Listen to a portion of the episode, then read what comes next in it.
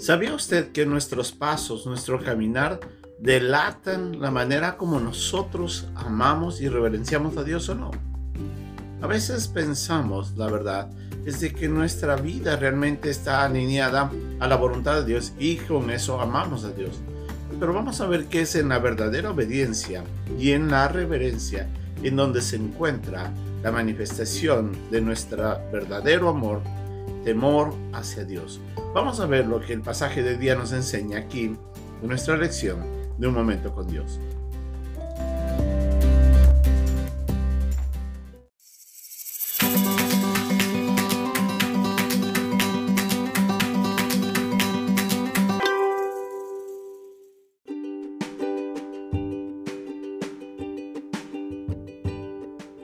El pasaje de día se encuentra en el capítulo 14 versículos 2 y 3 de Proverbios.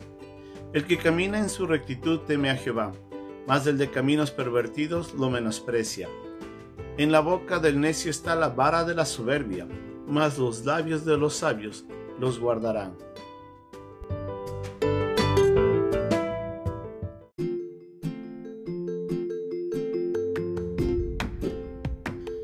El amigo de una familia se acercó en ese momento a hablar con un joven con quien había compartido años atrás una vida de pecado. Este joven se había apartado del Señor por mucho tiempo y durante ese tiempo él había vivido una vida desordenada, en desobediencia a Dios.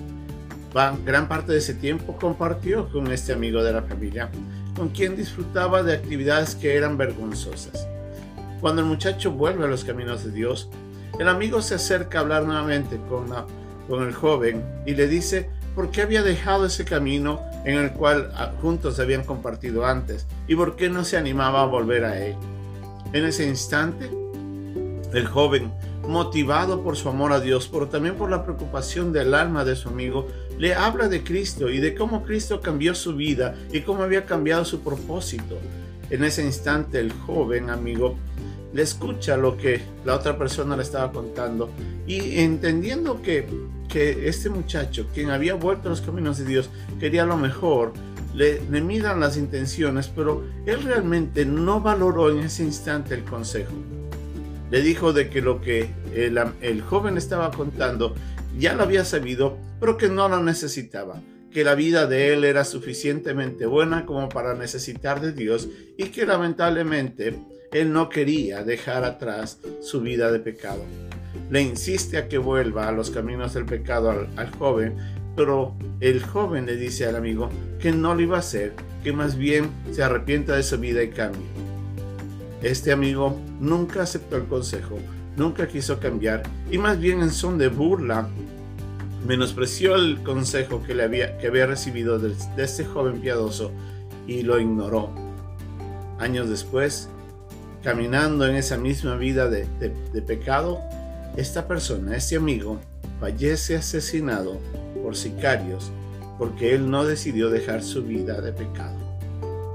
Como vemos, la falta de obediencia a Dios es una manifestación directa al rechazo de Dios, de, la, de la falta de temor, de la falta de reverencia a Dios.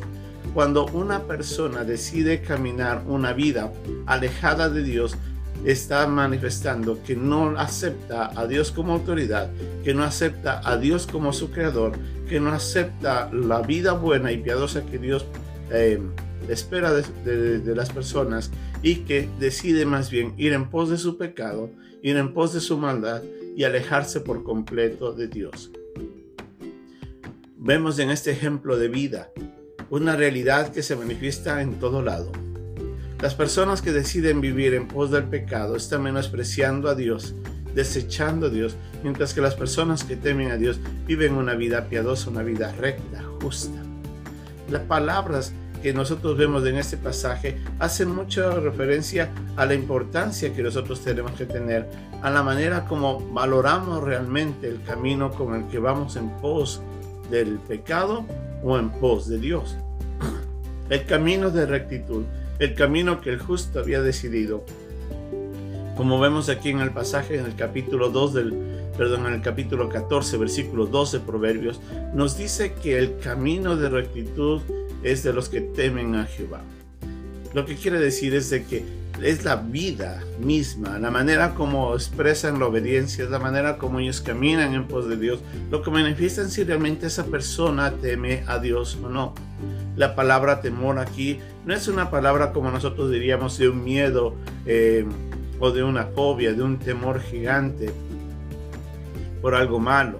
Más bien la palabra temor en el Antiguo Testamento especialmente hace referencia cuando se habla de, Dios, hace referencia al comportamiento que, manifiesta honra y respeto a Dios, a, a quien es como autoridad, a quien es como soberano, como creador, como digno de ser honrado.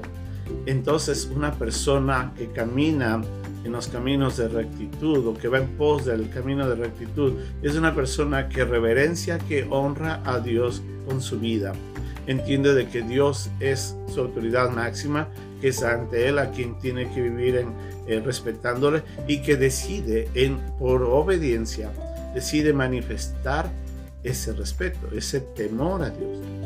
En cambio, el que va por los caminos de la perversidad es el que menosprecia a Dios.